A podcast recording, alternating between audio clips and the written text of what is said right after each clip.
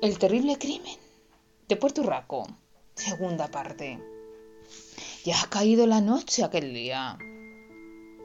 La gente sale a la calle a disfrutar de la fresca, pues ha sido un día excesivamente caluroso. Y están los miembros de la familia Cabanillas todos juntos disfrutando, lo que facilitó la venganza de sus enemigos. Los izquierdos llegan a Puerto Urraco con la intención de liquidar a todos los miembros de la familia Cabanillas.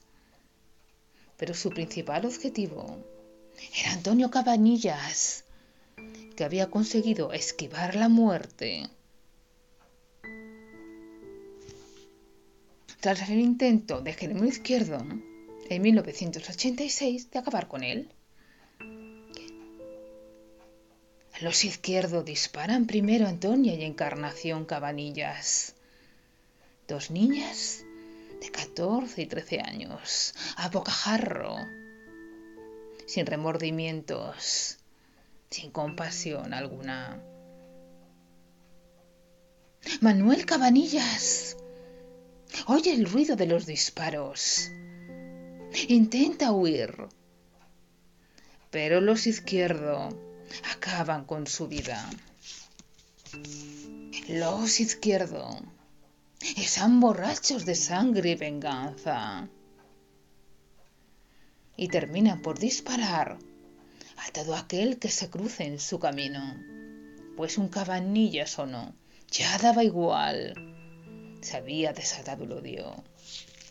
Araceli Murillo Romero, una vecina que nada tenía que ver con los cabanillas, fue asaltada, alcanzada por los disparos cuando iba a socorrer a las niñas.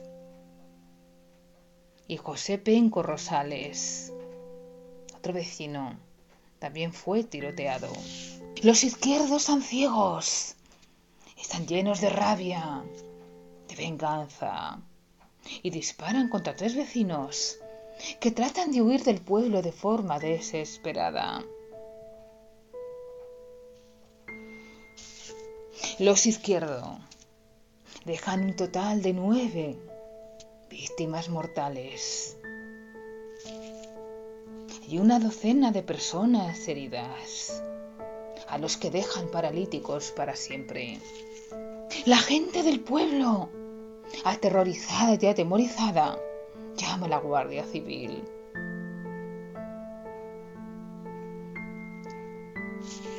La Guardia Civil procedente de Monterrubio llega al pueblo en cuestión de segundos. Pero no llegan a salir del coche. Los dos guardias civiles fueron tiroteados por los izquierdos.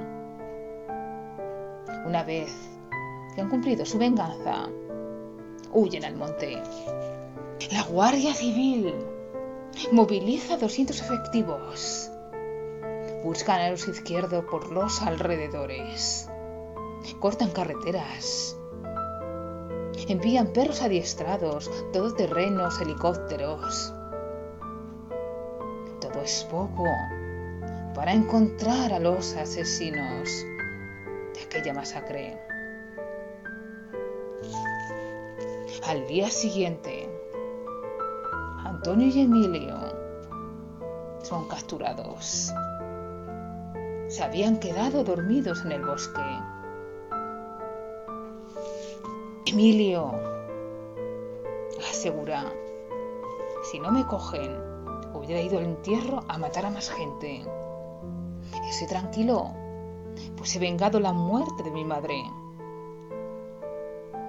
Él y su hermano son detenidos y llevados al juzgado de Casuel en Badajoz, cerca de Puerto Rico. Las hermanas, Luciana y Ángela, de 62 y 49 años, huyen del pueblo, huyen de Monterrubio, entren a Madrid. Pero el 30 de agosto son detenidas. Para declarar ante el juez, pues se sospecha que ellas habían sido las instigadoras, las mentes criminales de aquellas muertes. Ellas declaran que tienen el estómago revuelto por lo sucedido. Y aquellos que digan que somos culpables de ser las inductoras, que lo diga delante de nosotras. El padre, Antonio Cabanillas, de las dos niñas asesinadas, porta un cuchillo oculto. Pero fue desarmado y detenido por la Guardia Civil, pues custodiaban el edificio ante posibles represalias. Ellos, en el juicio, que se celebra tres años después, intentan parecer enajenados mentales, que no se han dado cuenta de lo ocurrido, que se han encontrado la matanza ante sus narices, que ellos no han sido. Pero el juez considera que no son enajenados mentales, simplemente son hermanos de pocas luces, de aspecto primitivo, que manejaban una explotación agrícola, que eran capaces de manejar un rebaño de una y mil ovejas, con fincas arrendadas y con bastante dinero en su cartilla de ahorros. 10 millones de pesetas, que en aquella época era impresionante, era una gran fortuna. Este terrible crimen se llevaba macerando desde hacía muchísimo tiempo por las rencillas, por el odio acumulado. Y bastó el incendio de la madre de una de las familias que muriese en un incendio para que saltase la chispa de la cruel venganza.